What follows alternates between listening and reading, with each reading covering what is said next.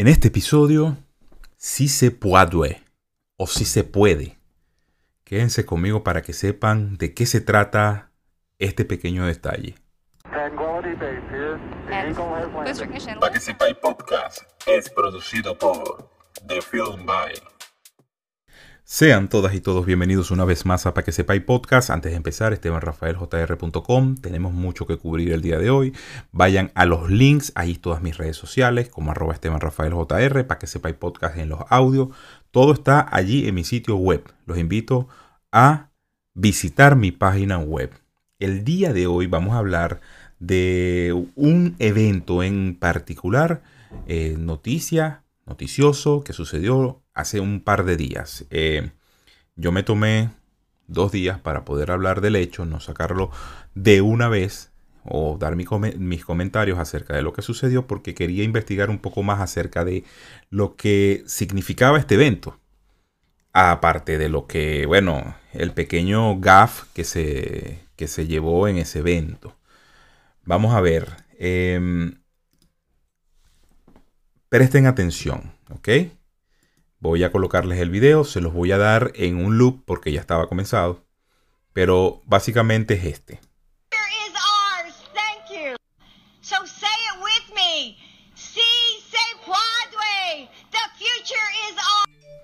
Sí se puede. Sí se puede. Y ustedes en el audio están escuchando a la primera dama de Estados Unidos.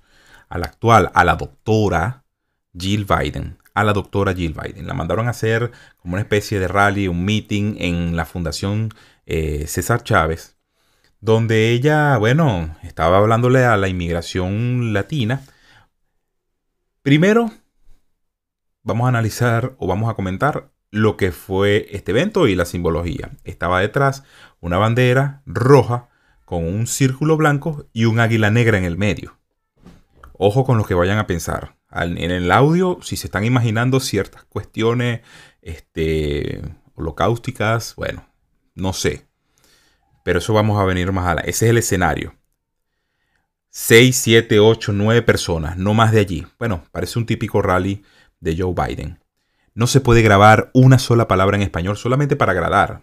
Para agradar en este discurso que estaba dándole para, bueno, para decirle a la comunidad latina inmigrante que en Estados Unidos sí se puede hacer con los demócratas en el poder, si van a poder eh, estar y establecer su futuro dentro de Estados Unidos. Pero no solo eso, es el silencio profundo, no hay emoción. Eso fue el escenario en que se prestó esta situación. Pero como estamos en un programa o estamos en un podcast donde las comparaciones son odiosas, pero igual hay que hacerlas. Esta es nuestra primera dama en estos momentos. Esta primera dama fue enaltecida por los medios de comunicación como que por fin vamos a tener una dama, una primera dama de altura, doctora, eh, ama de casa. Bueno, más allá de ama de casa eh, que tiene una familia establecida con unos hijos perfectos. Bueno, Hunter Biden.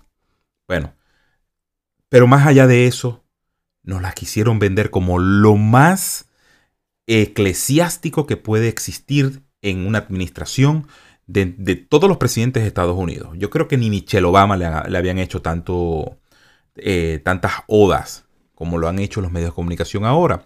Pero todo con el fin de despotricar lo que fue la anterior administración con su primera dama. Sabemos que Melania Trump no se venía o muy pocos rallies de esta magnitud, porque ella estaba metida en sus fundaciones, que si tenía que hacer ciertas cosas por protocolo, los medios de comunicación tratando de buscarle los defectos, que si decía alguna cosa, que si decía algo, le filtraban los, los audios, le filtraban las llamadas para que vean que la primera dama no estaba como que muy complacida con la, con la tarea de ser primera dama, trataron de meter mucha cizaña, como que para este, ensombrecer todo lo que era la figura de Melania Trump en la presidencia o dentro de la administración de Trump. Pero resulta, pasa y acontece que como las comparaciones son odiosas, bueno, a mi punto de vista, y con todo que fue una modelo que participó en la industria de la, mm, del modelaje y la industria fashion y todo esto, ella, ella, fíjense lo que dice aquí, en una entrevista, Melania Trump aseguró hablar esloveno, serbo-croata, italiano, francés, alemán, inglés y español. Este último por su estancia en el seno de una familia en Barcelona. Y como las comparaciones son odiosas, para mí, para mí, mucho más cultura, mucho más mundo, mucha más visión, mucho más tacto, mucha más elegancia al momento de ser primera dama, la tenía Melania Trump. No este intento de hacer creer o de hacer o tratar de hacer creer a la comunidad latina de que los demócratas están con los inmigrantes. Cuestión que es totalmente falso. Esto es un intento debido a que ya sabemos lo que sucedió con, lo de las, con las aulas, donde están un poco de inmigrantes latinos lanzados en el suelo con unas sábanas de, de aluminio para que, bueno, para el calor, en las instalaciones de la frontera sur. Hay una crisis en la frontera y por supuesto esto es debido a eso. Quieren como que ya la comunidad establecida de latinos en Estados Unidos no quieren perderla. Esos 11 millones de latinos que están indocumentados no los quieren perder porque en algún momento van a entrar en el sistema de votación y quieren, por supuesto, capturar todos los votos, que es muy fácil porque ese es el problema. La inmigración latina que llega a Estados Unidos tiende más a votar por demócrata que por republicano. Porque, por supuesto, vienen, vienen de una cultura socialista huyendo del socialismo, pero siempre llevan ese chip implantado dentro de su ser, dentro de su cerebro, y al llegar a Estados Unidos, por supuesto, cualquier, eh, cualquier eh, héroe de la justicia social, como lo era el señor César Chávez, que también era un socialista, y que para asombro de todos nosotros, al comenzar la mm, presidencia de Joe Biden, lo primero que hizo fue reemplazar el busto de Churchill eso lo había comentado ya en, alguna, en la cuenta que me, me bloquearon. Lo comenté. Dije, reemplazar el busto de el primer campeón en la lucha contra el comunismo y el fascismo y reemplazarlo por alguien que de verdad era socialista como, era, como lo era César Chávez, me pareció como que, bueno, ya estaban perfilando hacia dónde iba esta administración. Por supuesto, esta administración no era mm, de cierto modo, eh, lo que yo, yo califico como hipócritas, porque ellos enarbolan las causas, pero en realidad lo que utilizan es a la gente para llegar al poder. De eso se trata la izquierda, eh, utilizar eh, tontos útiles para llegar al poder. Por eso se critica tanto lo que son estos grupos neomarxistas, como por ejemplo Billy M, Antifa, lo que llaman el, los LGBTQ, o sea, por eso se critica tanto, porque pertenecen a grupos colectivistas que le hacen el favor de tontos útiles a estos de la izquierda para llegar al poder y luego que esta gente llega al poder los desecha o los usa a su conveniencia para imponer una agenda. Eso no tiene nada que ver con la, con la justicia social. ¿Quién es César Chávez? Bueno, César Chávez era un, era un sindicalista, sirvió en la Marina, sirvió en la Naval. Lamentablemente, mm, como no es patriota, por supuesto criticó el servicio. Dijo en muchas de las entrevistas que fue el peor momento de su vida. Él, al servir en la militar, buscando, un, buscando una solución a su situación económica, lo que hizo fue, eh, bueno, no servir como un verdadero patriota y se dio de baja. Logrando así crear sindicatos dentro de, bueno, sindicatos mayoritariamente, que eso es el, para que no vayan a teorías de conspiración con la bandera que tenía atrás Jill Biden, la bandera que tenía atrás pertenece, que se parece mucho, mucho a aquella bandera que todo el mundo le tiene pavor, pertenece a la Unión de Campesinos, la UFW, que está establecida en California. Y bueno, ellos pelearon a favor de la, de, lo, de la justicia social, de los campesinos y todo este, todo este rollo. Cuando a mí me hablan de justicia social, ya sabemos que son eh, justicieros que nunca, nunca levantan a la gente de la pobreza, la mantienen allí tenemos experiencia, los venezolanos sabemos, porque incluso esto los mismos dirigentes venezolanos comunistas, socialistas, lo decían, tú no vas a levantar a la, gente de la pobreza porque pierde los votos. Eso lo dijo el célebre funesto Jorge Giordani. Búsquelo en internet para que ustedes vean esas palabras. y lo dijo. Y, lo, y, se, y se mantuvo orgulloso de eso. Ahorita, en estos momentos, es un disidente del comunismo. Lo están buscando porque, bueno, ya no les sirvió. Fue un tonto útil. Y a eso es lo que me quiero yo referir. Pero más allá de eso, quería en este momento, y antes de terminar, les mencioné, bueno, que estos demócratas quieren hacerle creer a los latinos que son sus mejores amigos. Cuando, Por ejemplo, en este tipo de noticias, fíjense esta noticia. Latinos de Illinois critican plan para cambiarle el nombre de la escuela después, eh, para cambiarle el nombre de la escuela, está mala la traducción aquí, eh, para cambiarle el nombre de la escuela a Obama. ¿Ok? ¿Qué pasa? Las familias de Wick, eh, Wakegan, wow, atacan el historial de deportación de Obama y dicen que usar su nombre sería doloroso para la comunidad. Los planes para cambiar el nombre de la escuela de Illinois después de que Barack Obama se ha topado con una protesta de miembros locales de la comunidad latina que están enojados por el historial del expresidente en temas de deportación. Y sí, es para que ustedes vean, el presidente que menos deportó latinos o cualquier, otro, cualquier otra índole de, de raza que llegaba a Estados Unidos, bien sea africano, chino, asiático, latinos, X, fue el presidente Trump. Y no porque haya sido duro, particularmente con las leyes, particularmente, bueno, sino que el mensaje que transmitía era preciso. No vengan, nosotros vamos a arreglar Estados Unidos desde adentro y después vamos a establecer unas leyes de inmigración para que todo el que venga sea merecedor del sueño americano. Y ser merecedor del sueño americano no es que tú salgas de un país que está en conflicto que no es culpa, prácticamente, que eso es lo que quiso decir EU, sí.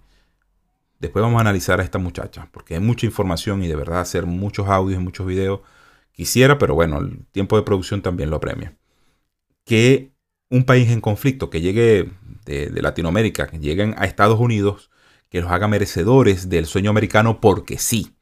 En esta era de Trump trató de acomodar todo lo que fue la situación inmigratoria que no se pudo al 100% porque no se terminó el muro, que no se terminó ciertas leyes. Eh, bueno, ahora en esta administración les dieron, les dieron luz verde a que todos los latinos que estén en problemas en países como Venezuela, El Salvador, Honduras y Nicaragua se vayan a Estados Unidos caminando y sin problema para luego dar un contradiscurso, un discurso hipócrita, porque ellos lo que quieren es eso, que se vengan, escoger los que quieren hacer pasar. Hay una crisis en el, en el muro con respecto a los niños que lanzan, niños que lanzan al otro lado del muro para que vayan a Estados Unidos solos, niños de 10, 12, 9 años. Y tienen una, este, ¿cómo decirlo? Tienen una narrativa que de verdad da asco, da asco. Porque su, el fin de estos eh, dirigentes políticos demócratas, lo que ellos lo que quieren es particularmente adoctrinar a todos estos niños y nunca reunirlos de nuevo con su familia. Es adoctrinarlos para ellos. O sea, el Estado como buenos demócratas que son dueños y, poderosos del Estado, adoctrinar a estos niños para que les sirvan de votos en un futuro. ¿Qué dice aquí? El demócrata expulsó a Barack Obama del país a 2.7 millones de inmigrantes. El dirigente demócrata siempre utilizó una retórica compasiva hacia los inmigrantes y propuso una reforma para regularizar los 11 millones, 11 millones de sin papeles. Ellos están viendo la forma, claro, porque eso también es una estrategia para reposicionar todo lo que es el censo de la población. Se sabe que por depende del censo de la población allá en Estados Unidos eh, se vota.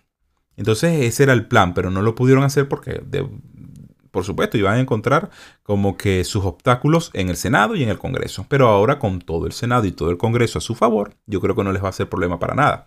Obama priorizó las expulsiones en caliente de inmigrantes aprendidos en la frontera y de criminales convictos. Lo de criminales convictos, bueno, Está como que está muy, muy jalado de los pelos esa situación, pero sí se le puede decir que este, lamentablemente ellos tienen una, una ley o una ordenanza que te dice que si, te si agarran al inmigrante, no lo chequean, sino que lo sueltan y no lo van a soltar del lado de la frontera de México, van a soltarlo del lado de la frontera de Estados Unidos. Tras batir el récord de deportaciones en 2013, la cifra cayó en el 2015 a los 235 años. Entonces, ¿los latinos de Illinois tienen o no tienen razón? Coméntenme. ¿Qué creen ustedes? Muchos tienen una, muchos tienen una, eh, una concepción de Obama que no es la real. Muchos no han visto desde el punto de vista objetivo lo, lo fatal que fue esta presidencia de Obama para Estados Unidos y lamentablemente hoy en día se están pagando las consecuencias porque este desastre cultural que está viviendo Estados Unidos se inició al principio de la era Obama. Obama un zurdo hipócrita, un señor que se ganó el Premio Nobel de la Paz. ¿Por qué? Si fue el que más bombardeó, si fue el que más deportó. De verdad que da pena y da asco ver cómo muchas personas lo enarbolan. Sí, hizo benefició a una minoría, pero la idea de un presidente de una nación es beneficiar a la gran mayoría. Hizo lo mismo que Chávez. ¿Les duele o no? El presidente Chávez, el tirano Chávez, el de Venezuela, que tanto comparan con Trump. No, es comparable con Obama. Solo que Obama tenía carisma. Bueno, igual que Chávez. Igual que Chávez. Aquellos artistas influencers venezolanos que se la pasaban diciendo eso, revisen la historia de Obama y déjense de estupidismos. Déjense de, ay, que me habló mal y que nos dice las cosas sin diplomacia y, y ahora hay bueno, que gracias a Dios que el presidente... Después les presentaré ciertos videos porque el mi tema preferido de siempre ha sido este señor. Solo que eh, la historia lo acomodó de otra forma, como el héroe, el primer presidente negro que no hizo nada. De verdad, las propias víctimas. Sin más que hacerles referencia, aquí termino. Fe, familia, vida, libertad, propiedad, para que sepáis. Nos vemos en un próximo episodio. Es hora de contar mi lado de la historia de lo que sucede en el mundo pero para eso necesito tu ayuda. Comparte y comenta donde sea que veas este video podcast. Y por favor, no te olvides de darle like. Con eso me ayudas a vencer el algoritmo siniestro de las Big Tech. Y si te gusta este proyecto, considera donar a www.estebanrafaeljr.com barra donaciones o en los links que te voy a dejar en la caja de descripción donde sea que veas este video podcast.